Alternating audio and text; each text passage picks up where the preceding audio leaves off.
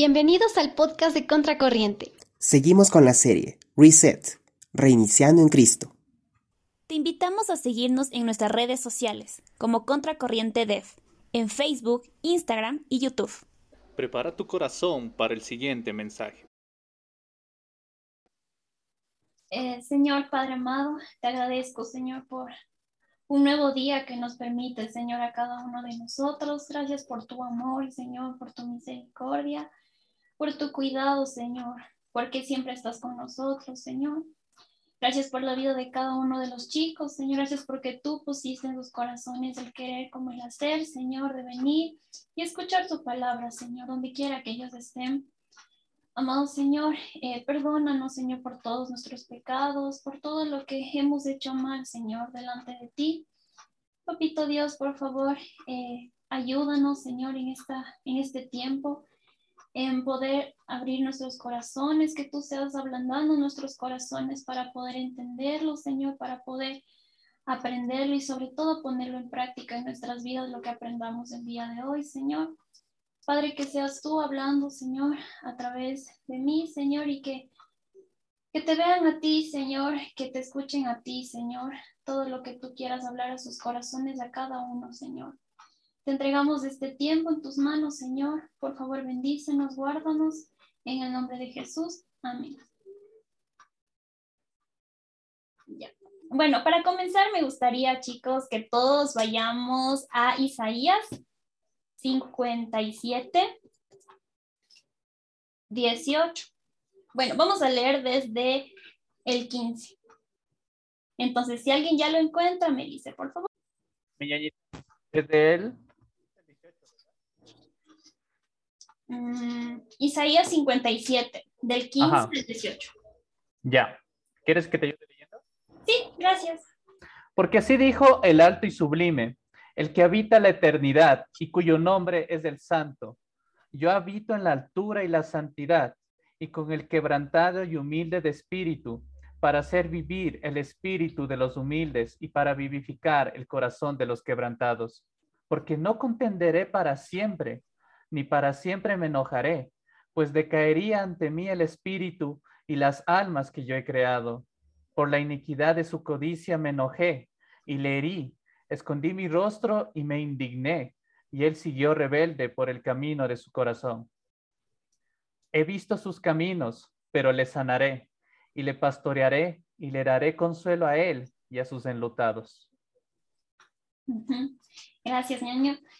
Entonces, quería comenzar con este versículo porque es muy hermoso porque el Señor les está hablando a su pueblo y mm, en aquel tiempo, eh, no sé si ustedes han leído, estaban ellos, em, estaban ellos así como que eh, cayendo en lo que es la idolatría, estaban, se habían alejado de Dios un buen tiempo.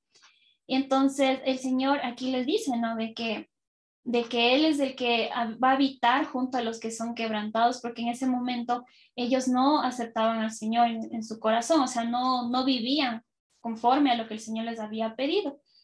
Entonces yo quería leerles esto como inicio porque es parte como una promesa del Señor que nos da en el 18 que dice que a pesar de que Él ha visto esos caminos, de lo que ellos habían caído en su codicia, dice aquí, y el Señor se enojó, pero a pesar de que ellos han estado en esos caminos, el Señor les dice, pero te sanaré, te pastorearé y te daré consuelo a Él, o sea, a, este pueblo y a sus enlutados.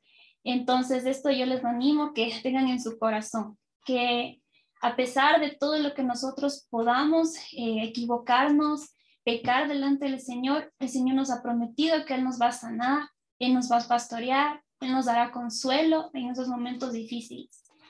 Entonces, eso es como para iniciar, para que tengan eso en mente y para, eh, quiero hacerles como una pregunta a todos ustedes. Y mm, es acerca de cómo ustedes le ven en este momento al mundo. ¿Cómo está el mundo en este momento? ¿Está bien? ¿Está mal? ¿Más o menos? ¿Qué dicen? A ver, alguien que me diga. Hablen nomás.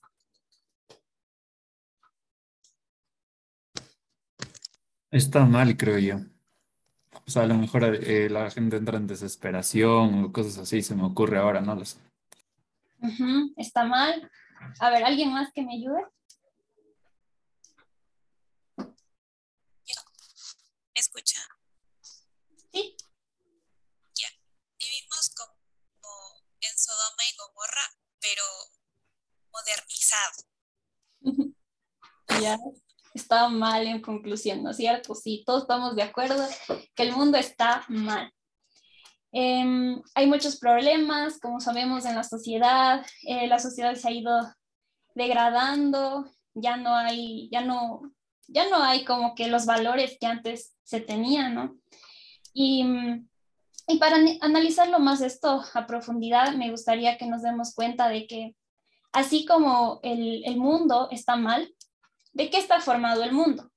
Está formado de, y la sociedad, ¿de qué está formado? De familias, y esas familias están formadas de, un conjunto de personas, de individuos.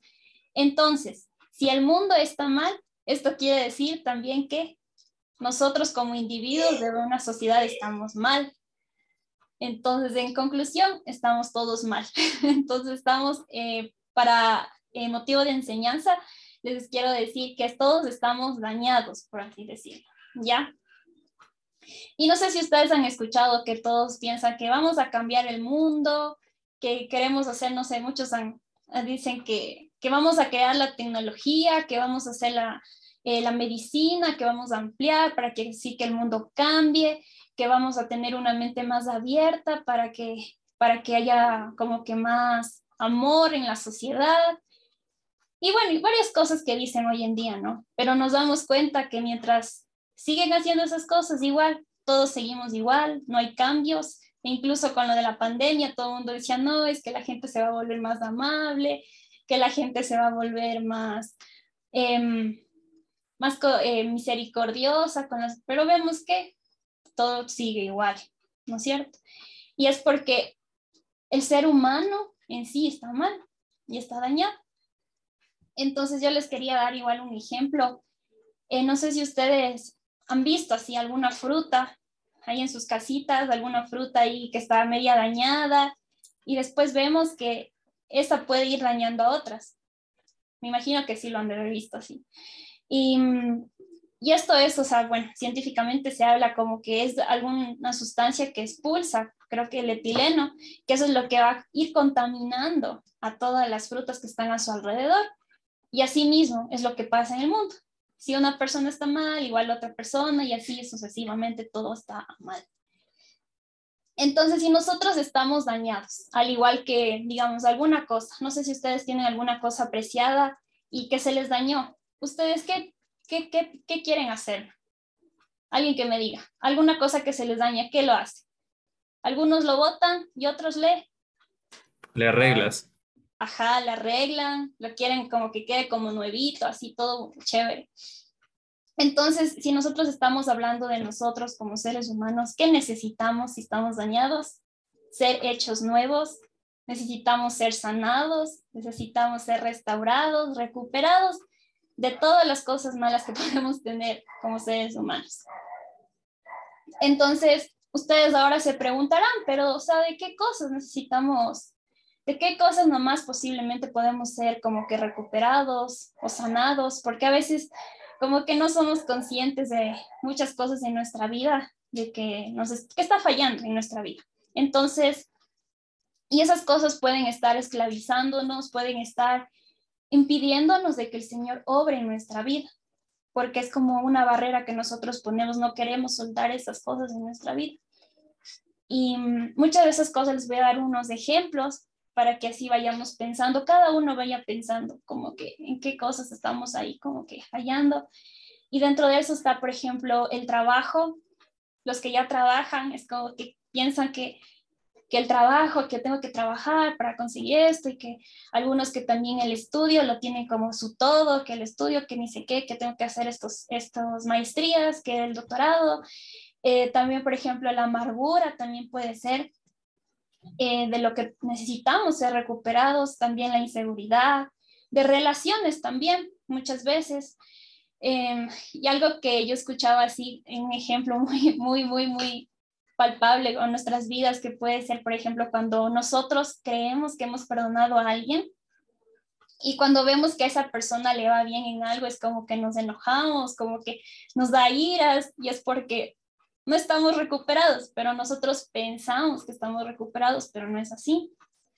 Y también hay algunas personas a que les gustan los juegos, que a veces nos enviciamos en los juegos, también la ansiedad, yo bueno, yo me identifico con la ansiedad, eh, también la culpa de algunas situaciones que pueden surgir en nuestra vida y también, por ejemplo, del perfeccionismo, también muchas personas. Y bueno, aquí me gustaría hacer como que una diferencia, porque yo también tenía una idea equivocada de esto. Y mm, ahí aprendí que es como que es algo muy diferente el perfeccionismo a la excelencia. Entonces, por ejemplo, eh, la excelencia es hacer eh, lo mejor con lo que tú tienes, pero el perfeccionismo ya es como que una manía, una manía que tenemos ahí que se va en contra de Dios porque nos quita el gozo y queremos como que, que nos vean que hacemos bien las cosas, pero tenemos una motivación equivocada. También puede ser otra la impuntualidad, también a los que ya tienen ahí sus trabajos, las finanzas, a veces gastamos en cosas que no debemos gastar también, el alcohol, drogas, que hoy en día también se ven, la ira también, la furia, a veces nosotros como hijos, no sé, los que viven con sus padres, como que nos dicen algo y ya nos enojamos, así como que no, no quiero. Entonces, eso también necesitamos ser recuperados. también algo muy importante hoy en día eh, que yo he visto es la codependencia. Puede ser la codependencia a personas o codependencia a cosas. Entonces eso me quedé como que muy así admirada porque decía, wow, o sea, como que sí, podemos ser codependientes a nuestro teléfono, a nuestro, por ejemplo, a ropa, a los que les gusta la ropa, la tecnología, que las cosas de última tecnología, y mm, también la codependencia a personas, como que, no sé, algún novio, alguna persona que me gusta, que por qué no me escribe, que por estar pendiente ahí, que del teléfono y que, que no, por qué no me, me dejó en visto, que ni sé qué, lo que sabe pasar, yo creo que sí a todos nos ha pasado alguna vez. Y algo que, eso como que, wow, porque la codependencia, les voy a leer lo que significa. Dice que hace referencia a una actitud obsesiva y compulsiva hacia el control de otras personas y las relaciones, fruto de la propia inseguridad. Entonces aquí estamos como inseguros. Toda nuestra vida viviendo en codependencia a algo es porque somos inseguros. También a los que nos gusta tener el control de que voy a hacer esto, voy a también a controlar a las personas, queremos como controlar a nuestros padres a veces cuando no nos dan lo que queremos, cosas así, ¿no? Las mentiras también es algo de lo que necesitamos ser recuperados.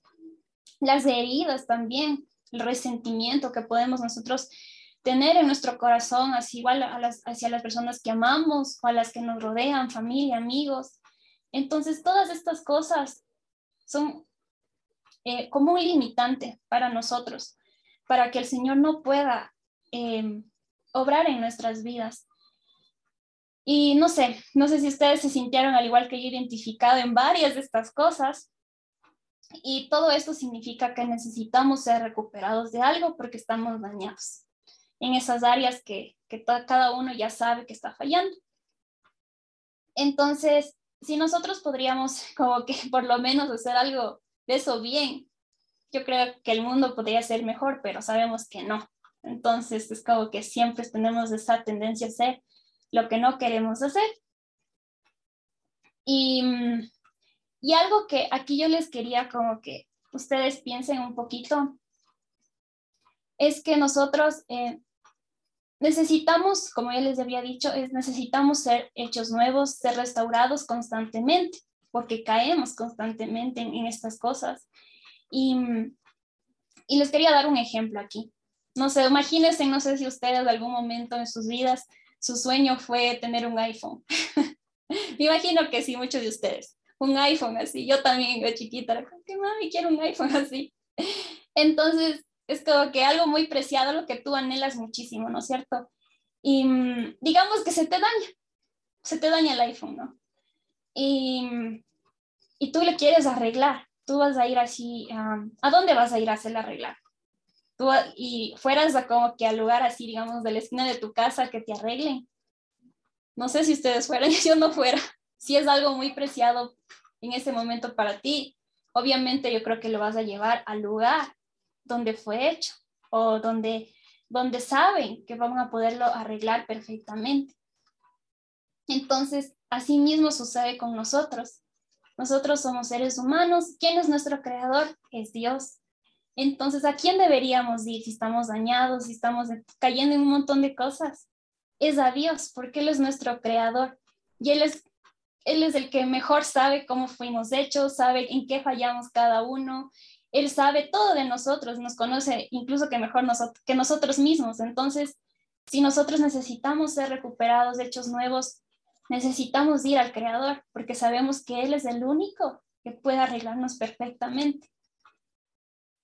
Entonces, esto les quería como que eh, decirles en esta parte. Y mm, es el Señor tan bueno que como ya leímos previamente en Isaías 57, 18, Él nos dice que si nosotros somos heridos, Él dice, yo te sanaré.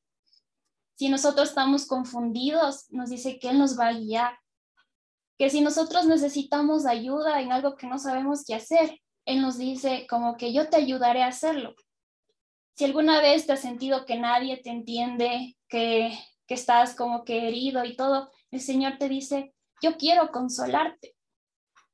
Si estás ansioso, si estás preocupado, temeroso por algo, el Señor te dice, yo te ofrezco mi paz.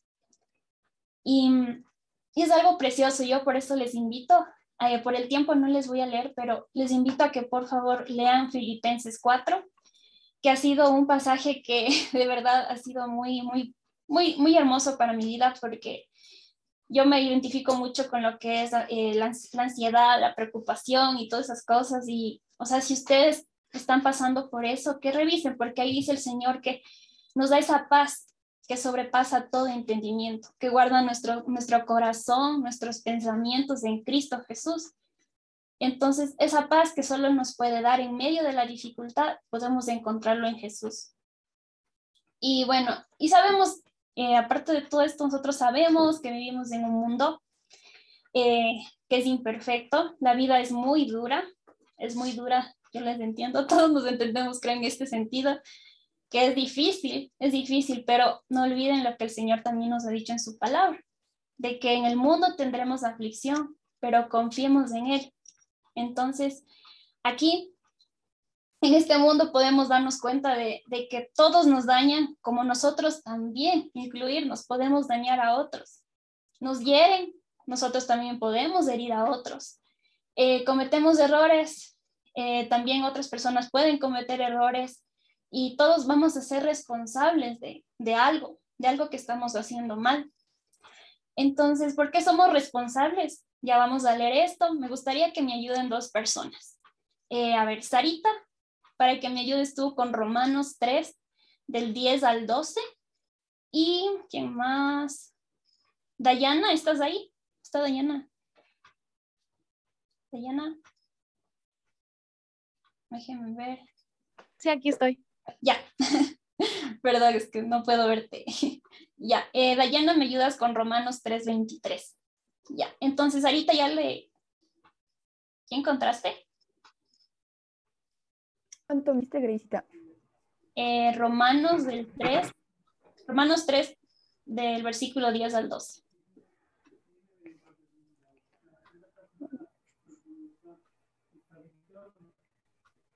Como está escrito, no hay justo ni aun uno, no hay quien entienda, no hay quien busque a Dios todos se desviaron a una, a una se hicieron inútiles. No hay quien haga lo bueno, ni hay ni siquiera uno. Sepulcro abierto es su garganta. Ah, ya, ya, perdón. Gracias, Entonces, a ver, para comenzar, entonces, ¿por qué todos somos responsables de esto, de lo que estamos haciendo mal? Porque dice en la palabra, en el versículo 12 dice, todos se desviaron. Y más adelante dice, no hay quien haga lo bueno, no hay ni siquiera uno. Entonces todos hacemos lo malo, todos nos desviamos, no hacemos nada bien, en pocas, ¿ya? Entonces, em, si no hacemos nada bueno, esto quiere decir que estamos incumpliendo la ley, lo que el Señor nos ha mandado hacer, lo que el Señor nos ha pedido que obedezcamos. Entonces, esto se lo denomina como el pecado. Entonces, ¿qué dice en Romanos 3:23? Dayana.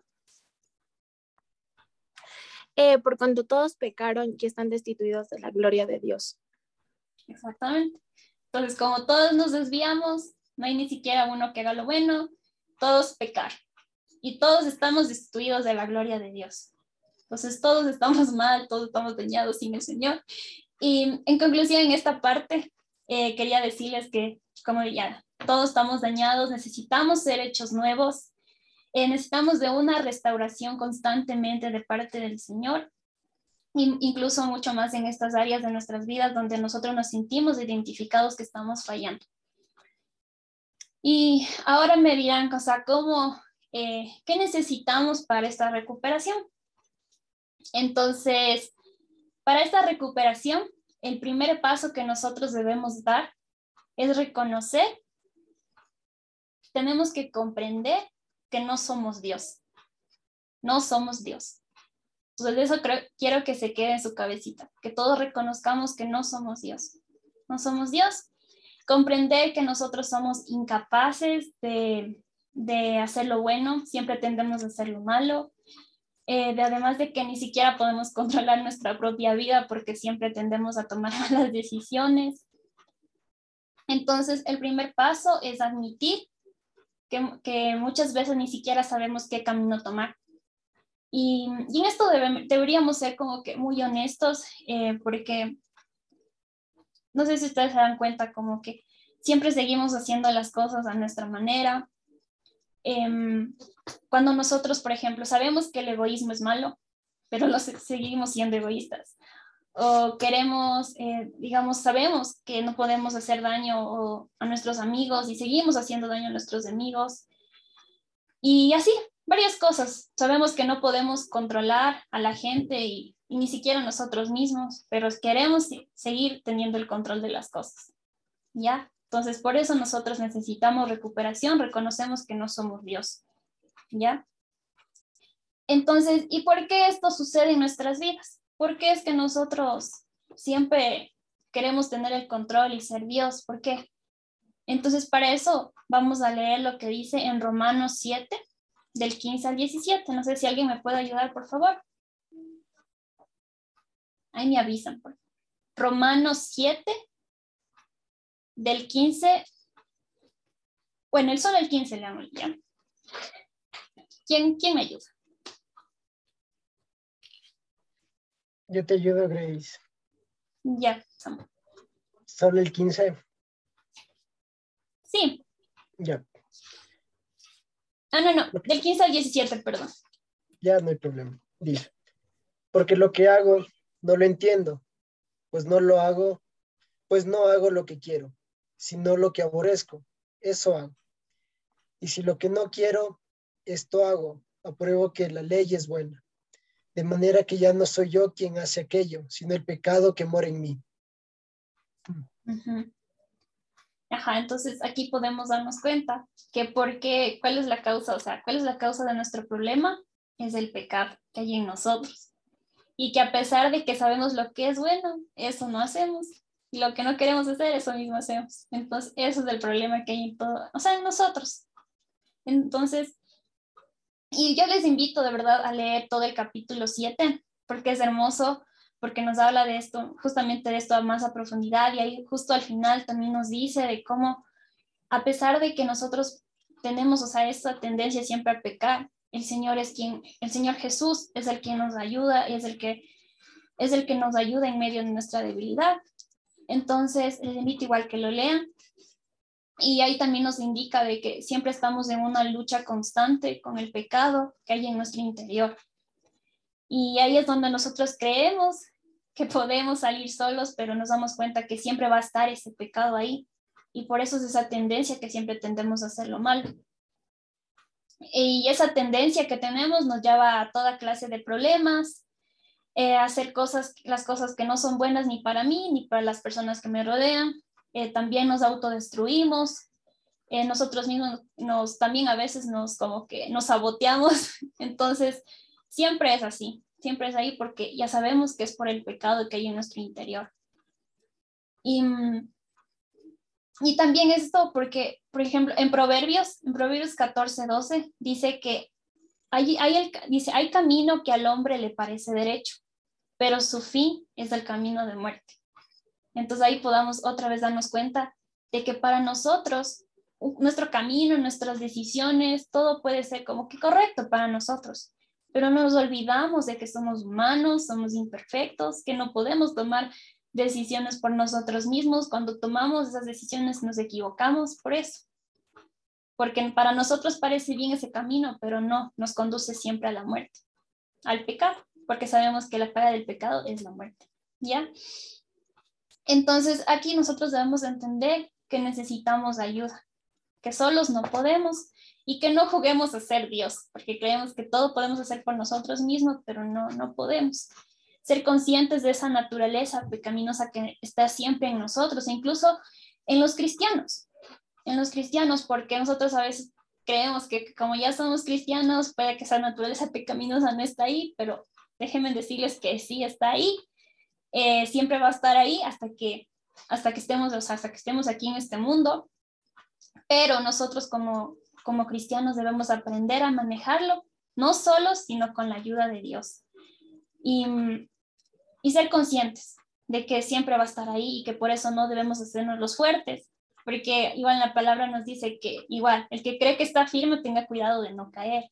Entonces por eso les invito a que de verdad no nos creamos fuertes, no nos creamos Dios, que todo podemos por nosotros mismos, pero no nos así, ¿ya? Y entonces, aquí nuestro problema, nuestro problema como ya acabamos de escuchar, es nuestra naturaleza pecaminosa que nos lleva a hacer querer, hacer, em, o sea, querer que nosotros seamos Dios, ¿ya? Porque nosotros queremos tomar nuestras decisiones, queremos hacer, sabemos, o sea, creemos que nosotros sabemos diferenciar entre lo bueno y lo malo para nuestra vida. A veces nos dicen como que nuestros padres nos pueden decir como que no hagas esto, no, no, es que yo, es mi vida, yo puedo tomar mis decisiones, yo ya estoy grande, que ni sé qué, y bueno, y así, siempre somos así. Entonces, tengamos cuidado con eso. Además, también mucho cuidado con las, no sé si ustedes hoy en día han escuchado todas esas frases motivacionales que salen hoy en día de que de que tú puedes, solo tienes que enfocarlo, que tienes que, que ser fuerte, esforzarte, que el que persevera, que ni sé qué. Entonces, nos, nos hacen creer que nosotros podemos solos por nosotros mismos, pero no es así nos damos cuenta que no, porque igual siempre vamos a tomar malas decisiones, por eso que ese pecado que hay en nosotros. Y, y eso también, algo que a mí me llamaba mucho la atención, es que cuando nosotros eh, tenemos eso como que en nuestro corazón, de querer hacer todo por nuestro, nuestro lado, es que eso también demuestra nuestra inseguridad nuestra inseguridad, porque y eso nos lleva a querer controlar todo lo que está a nuestro alrededor. Y, y no, solo, no solo controlarnos a nosotros mismos, sino también controlar a, nos, a las personas que nos rodean, incluso al ambiente. Usted ha dicho que tanta gente que estudia que, la, que el clima, que quieren controlar que cuando llueve, que ni sé qué, entonces no, no se puede. Y algo que es muy, muy hermoso y que nos enseña lo que, lo que, o sea, lo que les acabé de decir es lo que está en Génesis, porque esto es un problema que surge desde el principio, que nosotros queremos ser Dios. Entonces, para eso, quiero que eh, vayan todos a Génesis 3, del 1 al 5 vamos a leer. Entonces, todos vayan, vayan, vayan. Y me ponen un, una carita, un, un me gusta o algo cuando ya lo encuentren, ¿ya? Para estar pendiente. Ñañita, Génesis 3. Génesis 3, del 1 al 5. Vamos a leer. Todos busquen, todos busquen. Necesito que todos estén ahí, todos estén ahí. Y si tienen de la nueva traducción viviente, mejor. Pero no importa, los que tengan lo van a valer igual. ¿Ya, ya todos tienen? Ya. A ver, déjenme ver. Sí, creo que ya tienen. Bueno. Entonces voy a leerles ya eh, la nueva traducción viviente. Les voy a leer para que se pueda entender un poco mejor. ¿Ya? Entonces dice, desde el 3. Les voy a leer desde el 3, ¿ya? Dice, la serpiente era el más astuto de todos los animales salvajes que el Señor Dios había hecho. Cierto día le preguntó a la mujer, ¿de veras Dios les dijo que no deben comer del fruto de ninguno de los árboles del huerto? Y Eva le dice, claro, podemos comer del fruto de los árboles del huerto. Dice, es solo del fruto del árbol que está en medio del huerto del que no, no se nos permite comer. Dios dijo, no deben comerlo, ni siquiera tocarlo. Si lo hacen, morirán. Y la serpiente les dice, no morirán, respondió. Dios sabe que en cuanto coman el fruto, se les abrirán los ojos y serán como Dios, con el conocimiento del bien y del mal. Entonces ahí está clarito, o sea, les dice como que se les abrirán los ojos y serán como Dios. y la mujer ya saben lo que hizo, pero bueno. Entonces aquí nos podemos dar cuenta que el hombre siempre queriendo ser como Dios, creyendo que es capaz de serlo, pero no se imaginó lo que esto le conllevaría, ¿no? Eh, porque es un hombre imperfecto, sabemos, ilimitado, y obviamente esto va a traer eh, consecuencias muy grandes. Entonces, ¿cómo nosotros jugamos ser Dios? Cuando nosotros negamos nuestra humanidad, eh, tratando de controlar todo, todo por razones egoístas, o sea, para que yo esté bien, contar que yo esté bien, allá, el resto, em, donde nosotros también queremos ser siempre el centro de atención, el centro del universo para controlarlo todo, queremos siempre tener el poder de las cosas, siempre. Eso nos hace sentir seguros, como que tener el poder de las cosas. Y esto se puede ver en varias áreas de nuestra vida. Cuando nosotros, eh, como tratamos de controlar nuestra imagen, también, cuando queremos aparentar algo que no somos, eh, también cuando deseamos controlar eh, lo que piensan otros de nosotros. también queremos hacer que la gente, no queremos que la gente nos conozca tal y como somos, porque creemos nosotros que estamos ahí, ¿no es cierto? Queremos, vemos nuestros defectos, decimos, no, no, es que no quiero que vean eso de mí, esa parte mala de mí. Y entonces por eso nosotros ponemos máscaras en nuestras vidas. Nos volvemos personas falsas, porque queremos, actuamos como, no, como verdaderamente no somos. Y escondemos muchas veces también nuestros sentimientos, nuestras heridas, la ansiedad y muchas cosas que pueden estar ahí porque la, no queremos que la gente vea tal y como somos y tenemos, como siempre, tenemos miedo al rechazo, a que la gente nos, nos rechace. Esa es una tendencia que nosotros tenemos, a que no queremos que, siempre queremos pertenecer a un grupo y agradar a todos y nos olvidamos de agradar a la persona más importante en nuestra vida, que es el Señor. Entonces, algo que aquí me, me llamaba mucho la atención es que nosotros tenemos que tener mucho cuidado en esto, porque al momento de que no queremos que la gente sepa quiénes verdaderamente somos, eh, tendemos a, mentir muchas veces, tendemos a, a, a suponer cosas en nosotros mismos que no, no son ni al caso, pero y son falsas, son falsas, pero yo les invito, ñaños, en serio, de que no les importe si a las otras personas no les agradan como ustedes son, Recuerden que si ustedes están aquí es porque el Señor les amó, porque les escogió, les dio, Él sabía, Él sabía su, su pecado, su pecado eh, pasado, presente, futuro, Él sabía que le iban a fallar en todo lo que ustedes se dan cuenta que fallamos todos. Él sabía todo eso, pero a pesar de eso, por su misericordia, por su gracia, te escogió y estás aquí escuchando su palabra y así mismo quieres que que ustedes también vayan y hablen eso a, las personas que les rodean. Y entonces aquí yo les quiero leer un, bueno, dos versículos. Eh, primera de Juan eh, 4.10, que dice que en esto consiste el amor, no en que nosotros hayamos amado a Dios, sino que Él nos amó a nosotros y envió a su Hijo en propiciación por nuestros pecados. Y Romanos 5.8, que todos han de haber escuchado que es precioso igual, que dice más, Dios muestra su amor para con nosotros, en que siendo aún pecadores, Cristo murió por nosotros.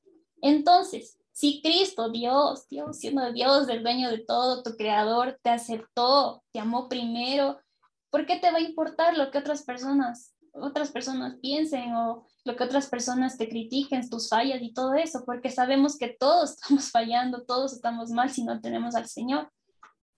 Entonces, enfoquémonos en, en eso, en que agrademos al Señor primero y que no, no nos enfoquemos en crear máscaras o en crear eh, mentir sobre nosotros mismos por querer ser aceptados.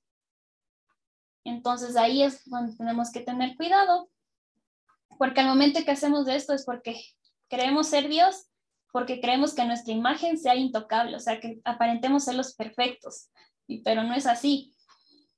Em, porque cuando hacemos eso también no nos importa mentir, no nos importa manipular a las personas cuando queremos como aparentar algo que no somos. Y bueno, y todo el mundo se mueve en eso, ¿no? De que todos quieren tener el control. En todos, en todo sentido se puede ver de que todos quieren controlar a todos. Incluso los países quieren controlar a otros países. Entonces siempre va a haber eso, pero sabemos que no somos Dios, nadie, solo Dios puede hacerlo. Y eso. Entonces, para otro punto que les quería hablar es que, ¿qué sucede en nuestra vida cuando nosotros jugamos a ser Dios? Entonces se preguntarán, ¿qué sucede? ¿Qué sucede en nuestra vida? Entonces, para eso, ahí sí me gustaría que, eh, ñaño Sebas, si me puedes ayudar, por favor, en Génesis 3, del 6 al 7, por favor. Claro, mi ñaña. y puedes leerlo en la nueva traducción viviente de ¿Sí? Sí, sí, sí. Tranquila. Justo la tengo aquí abierta. Ya. A ver, dice, la mujer quedó convencida, vio que el árbol era hermoso y su fruto parecía delicioso, y quiso la sabiduría que le daría. Así que tomó del fruto y lo comió. Después le dio un poco a su esposo que estaba con ella, y él también comió. En ese momento se les abrieron los ojos y de pronto sintieron vergüenza por su desnudez. Entonces cosieron hojas de higuera para cubrirse. Entonces ahí pueden, o sea, no sé si ustedes lo, vieron de esa manera, de cómo nosotros siempre queremos como que qué puede ser la consecuencia o qué sucede cuando nosotros jugamos ser Dios, pues aquí está en, la, en el versículo 7 que dice, de pronto ellos se sintieron vergüenza por su desnudez. Entonces cosieron hojas eh, de higuera para cubrirse. Entonces, cuando nosotros pretendemos ser Dios, queremos ser Dios, nos da vergüenza, nos da vergüenza y nos da temor y así, y queremos cubrirnos. Tenemos como que, no sé si ustedes escucharon que dice que cuando, o sea, cuando ellos ya pecaron, ellos se escondieron de Dios porque tenían temor, tenían miedo de lo que habían hecho. Entonces aquí podemos ver que el hombre y la mujer fallan y lo primero que hacen es esconderse. Eh, se escondieron después de pecar porque se vieron tal y como eran, desnudos, y dijeron ya no somos aceptables y por eso eh, necesitaban cubrirse. Y es lo que sucede con nosotros también cuando pretendemos ser Dios, porque nos volvemos falsos, a veces mentimos, eh, hacemos muchas cosas y estamos pecando. Y al rato que nosotros pecamos, estamos como que desnudos, porque nos ven tal y como somos pues nos están viendo eso malo que tenemos en nuestro interior. Y jugamos a ser, y ahí estamos jugando a ser Dios. Y luego nos, nos da vergüenza o nos da temor de que la gente vea eso. Pues siempre hay esa tendencia en nosotros e incluso muchas veces em, tendemos también a alejarnos de así de las, de las personas porque queremos que no nos, no miren eso de nosotros. Y también no nos gusta que vean nuestras debilidades o que fallamos o que tal vez no caemos en ciertas cosas.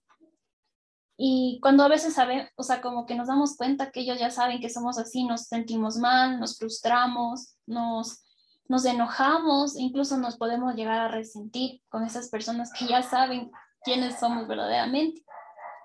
Entonces, aquí el consejo que les puedo dar y que sé que nos va a servir a todos es que primero reconozcamos que no somos Dios, que no somos Dios, que no podemos tener el control de nuestra vida. Y aparte de que somos débiles, fallamos, fallamos, que si nosotros necesitamos ayuda del Señor, Y, y que también entendamos que las otras personas, o sea, que no nos dé vergüenza que sepan, porque las otras personas también fallan, también caen. Y, y mucho más esas, las personas que todavía no conocen del Señor lo hacen tal vez inconscientemente. Entonces, eso yo les animo, que no se centren en qué, qué piensan de mí, porque muchas veces por preocuparnos por eso, eh, nos olvidamos de, lo que verdaderamente el Señor ha hecho por nosotros. Y la segunda cosa, la segunda cosa que nos que, que sucede en nuestras vidas cuando nosotros eh, pretendemos ser Dios es que nos trae fatiga.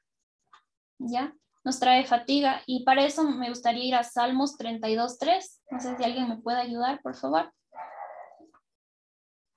¿Alguien? ¿Alguien? ¿Qué pasaje dijiste, Gresita? Salmos 32, 3. Versículo 3.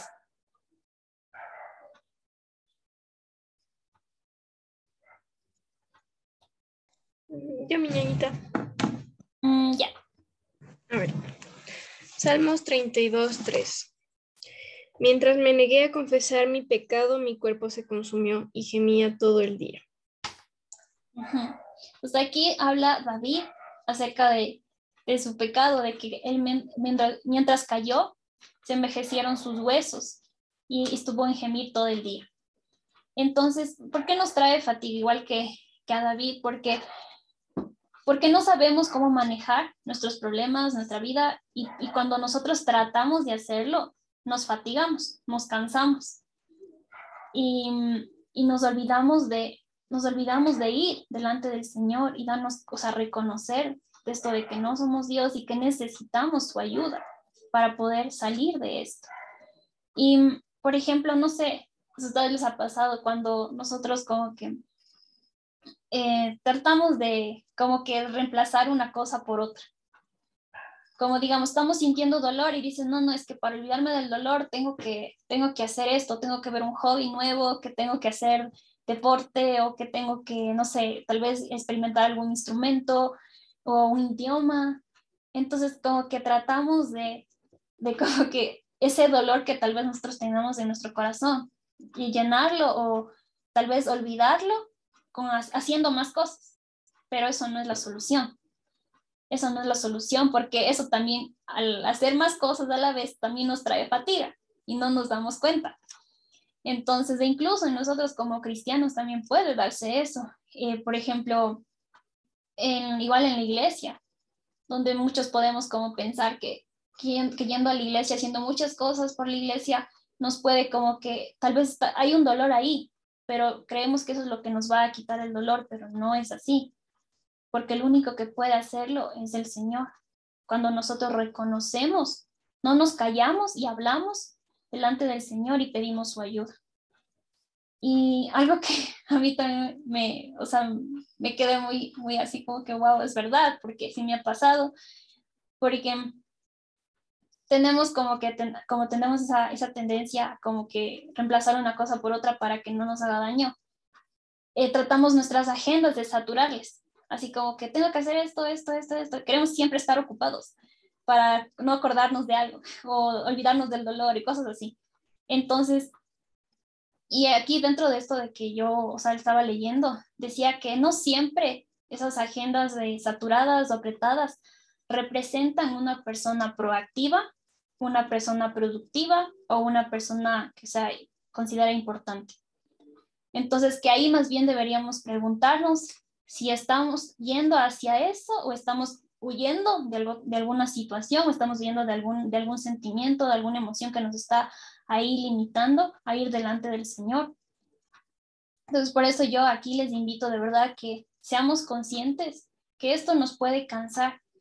El querer ser Dios, el querer aparentar alguien algo que no somos, eh, nos va a llevar siempre al cansancio, porque no somos nosotros mismos, no somos auténticos. Entonces nos va siempre a tratar, nos va a dar más trabajo, como les decía al inicio, las, una mentira, por ejemplo. Tenemos que tener buena memoria para mentir, porque si no, ya cae tu mentira. Entonces, por eso también no nos cansemos, no nos fatiguemos en eso y mejor recordemos que no podemos ser Dios y que debemos ir a aquel que es el único que puede eh, restaurarnos y darnos ese descanso que necesitamos día a día. Y la tercera cosa, de que por qué, o sea, qué nos puede causar en nuestra vida por pretender ser Dios, es que nos lleva al fracaso. ¿Y por qué nos lleva al fracaso? Entonces, para eso vamos a ir a Proverbios 28, 13. Alguien que me ayude, por favor, y me, me avisa. Desespero para que todos lleguen. Proverbios 28, 13. Yo puedo ayudarte, Grisita. Gracias, Sarita. Por favor. El que encubre sus pecados no prosperará, mas el que los confiesa se apartará, alcanzará misericordia. Gracias, Sarita. Entonces ahí podemos ver que el que, nos, el que nosotros, al momento que pretendemos ser Dios, podemos encubrir nuestros pecados. Pero el encubrir nuestros pecados, ¿qué dice? Los que encubren sus pecados no prosperarán. Pero si les confiesan y los abandonan, recibirán misericordia. Entonces, de verdad, no escondamos nuestro pecado delante de Dios, porque cuando nosotros lo hacemos nos estancamos. O sea, es como que siempre quieres mantenerte ahí mismo, en el mismo, el mismo pecado y no pides ayuda, no pides ayuda al Señor. Más bien yo les invito a que todos seamos eh, transparentes, seamos reales delante de Dios, que confiemos, o sea, si nosotros vamos delante del Señor así en, en lo secreto, de verdad que Él no nos va a juzgar, Él no nos va a, decir como, ¿por qué hiciste? Sino más bien, siempre Él va a buscar transformarnos, hacernos nuevos, de esa, de esa manera que estábamos viviendo equivocada. Entonces, de verdad yo les invito porque necesitamos ayuda del Señor, no podemos, de verdad no podemos en nuestras fuerzas hacer nada. Igual como dice su palabra en Juan 15, donde dice que nosotros, Él es la vida, nosotros somos los pámpanos y que nada, podemos, nada, nada podéis hacer apartados de mí, nada, nada podemos hacer apartados de Él. Entonces, si es nuestra, o sea, si aquí estamos, tenemos problemas en todas estas cosas que hemos hablado. Necesitamos ir a Él, a nuestro Creador. Y además, ser conscientes también de que no tenemos el control de nuestra vida. Todos podemos experimentar esto. Y además no dejemos que ese dolor que tal vez estamos sintiendo, ese problema que está en nuestra vida, se vuelva más grande para luego ir al Señor. No dejemos que eso suceda. Porque el momento que nosotros dejamos que eso avance y nos mantenemos ahí como que no, que yo puedo por mí mismo, o no, ni siquiera vamos delante de Dios, o sea, como que nos quedamos ahí. Es como que estamos siendo orgullosos, estamos siendo orgullosos con el Señor porque estamos queriendo hacer todo, o sea, queremos, creemos que somos suficientes, pero no es así. Y por eso yo les quería leer esto, que si algún momento ustedes se sienten así de que no pueden ir delante del Señor, se sienten como que no es que tengo vergüenza, es que no es que he fallado en esto y ya le he pedido perdón y sigo fallando en lo mismo. Eh, les voy a leer este versículo que está en Hebreos 4:16, que el Señor nos dice, así que, hace, que acérquense, nos va a decir ustedes, ¿no? Con toda confianza al trono de la gracia de nuestro Dios. Allí recibiremos su misericordia y encontraremos la gracia que nos ayudará cuando más la necesitemos. Entonces recuerden, o sea, acérquense confiadamente, Él es su Padre, les conoce, Él está ahí para escucharles. De verdad, vayan a Él, no tengan vergüenza, porque Él está ahí presto para ayudarnos, hacernos nuevos, restaurarnos, sanarnos en todo, en todas las áreas que necesitemos. Y, y no dejemos, o sea, no dejemos que estas cosas, estas cosas que nos están afectando sigan avanzando y no, y no hagamos nada sino más bien vayamos delante del Señor y demos paso a que Él trabaje en nuestras vidas. Y, y algo también, o sea, que, fue un ejemplo muy chévere que, que, nos daba, bueno, esto es una, vamos a hacer una serie de mensajes y que es de uno que estamos nosotros aprendiendo con los siervos de sobre la, es sobre la, es una página que se llama la BBN, es un estudio bíblico. Y un ejemplo que nos daban ahí es que cuando nosotros sentimos dolor, es como dice que es un, como un foco en el tablero de un auto que te está diciendo como que algo está mal ahí o alguna cosa está ahí fallando. Entonces necesitamos a sí mismos en nuestra vida. Si algo está ahí afectando, puede ser el dolor, porque el dolor generalmente es algo que siempre el Señor utiliza para que nos racionemos y nos demos cuenta de algo que está mal. Entonces, si nosotros ya sentimos de eso, es porque de verdad algo está mal y el Señor quiere que vayamos delante de Él y nos demos cuenta de eso que estamos fallando. incluso podemos pedirle, porque así dice en su palabra, como que, Señor, examina mi corazón, examina mi corazón. Si algo hay un pecado, algo que no me estoy dando cuenta, Señor, examina mi corazón y muéstrame ese pecado, porque solo tú puedes mostrarme qué pecado estoy fallando.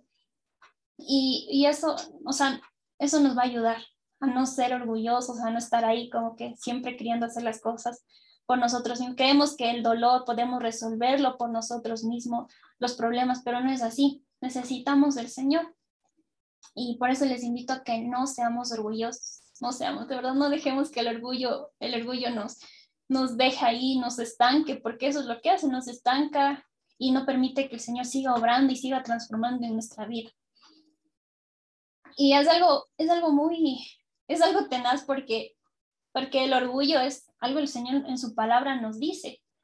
Y para eso vamos ahí a Santiago 4.6. No sé, ¿alguien me puede ayudar, por favor? Ir a Santiago 4.6. Y ahí me avisan ya.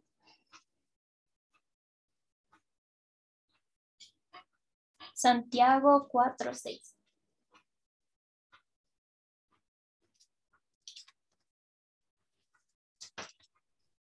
A ver, mi ñañita.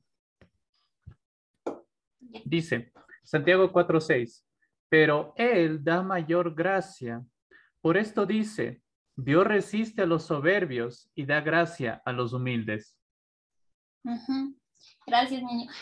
Y aquí en esta versión que yo tengo también dice, Él da gracia con generosidad, como dicen las escrituras. Dios se opone a los orgullosos, pero da gracia a los humildes. Entonces, nosotros necesitamos restauración, necesitamos de la gracia también del Señor para poder cambiar. Recordemos que la gracia es ese favor inmerecido, ese regalo inmerecido que el Señor nos ha dado para que a través de ella nosotros podamos rendir nuestra vida a Él y podamos cambiar y que Él siga trabajando en nuestras vidas. Y algo precioso, como también dice en su palabra, es que Él dice que donde comenzó la buena obra la seguirá perfeccionando hasta el final. Entonces, si ustedes están aquí, están escuchando su palabra, de verdad siéntense afortunados, agradecidos del, Señor, de su gracia, porque les está aquí enseñando, les está aquí permitiendo que nos demos cuenta de muchas cosas que estamos, hemos estado fallando y de esa manera podamos ir a Él y que Él nos pueda demostrar su gracia y, y así darnos cuenta de todas las cosas que estamos haciendo.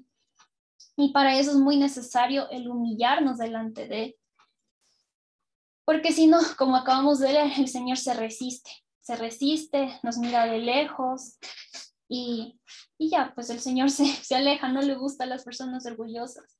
Entonces, por eso yo les invito a mis niños. Igual les quiero leer lo que dice en segunda de Crónicas 7:14. Eh, a los que están anotando, segunda de Crónicas 7:14, que dice, si mi pueblo que lleva mi nombre se humilla y ora y me busca y abandona su mala conducta, yo lo escucharé desde el cielo. Perdonaré su pecado y restauraré su tierra. Pues ahí el Señor nos está diciendo clarito, que si nosotros nos humillamos, oramos delante de Él y, y tratamos, procuramos de abandonar esa mala conducta que estamos teniendo, Él nos dice primero, nos escucha, eh, nos perdona nuestro pecado, nos restaura nueva, entonces, ahí está el Señor. Sabemos que Él, sus promesas las va a cumplir y las hará en nuestra vida. Y, y aquí también algo muy importante está en, el Salmo 51, 17, donde el Señor dice que el sacrificio que sí desea es un espíritu quebrantado. Y el Señor no rechaza un corazón arrepentido, quebrantado, Él no rechaza. Entonces, sí, nosotros estamos así como que tenemos miedo, estamos cayendo en el orgullo de no ir delante del Señor. No, no hagamos eso, ñaños, sino que más bien vayamos de verdad eh, con un corazón contrito, un corazón humillado, un corazón humilde delante de Él y el Señor nos va a restaurar, nos va a hacer nuevos, nos va a cambiar esa manera de vivir. Y eso siempre, o sea, yo quiero que todos recuerden eso, de que el Señor se resista a los orgullosos, no seamos orgullosos, de verdad nos cuesta, nos cuesta, pero no nos creamos Dios y dejemos que Él, Él controle nuestra vida, que Él tome las riendas de nuestra vida, que Él sea, que Él sea la primera persona a quien nosotros vayamos cuando tenemos una dificultad, un problema, y que sepamos, seamos conscientes de que somos imperfectos, nuestra naturaleza pecaminosa, como les decía hace un momento, que, siempre va a estar ahí. Si, no reconocemos que él, él es el que nos puede ayudar, no vamos a cambiar nunca y así vamos a continuar. Entonces, eso, ñaños, y como conclusión de todo esto del, del mensaje, lo primero que debemos, lo que aprendimos en esto, es que primero debemos reconocer que no somos Dios, que no podemos manejar nuestra vida, no podemos resolver nuestros problemas. Y segundo, sabemos que Dios está ahí para nosotros, que no estamos solos, que Él nos puede ayudar en nuestra recuperación. Y tercero, que nosotros podemos rendir nuestra vida a Él, en su voluntad, que Él pueda hacer su voluntad en nuestra vida. Y podemos entregarlo lo bueno, lo malo, porque Él nos conoce, Él sabe. No tengamos vergüenza de, de verdad, rendir nuestra vida a Él, contarle lo bueno y lo malo que nosotros podemos tener en nuestra vida.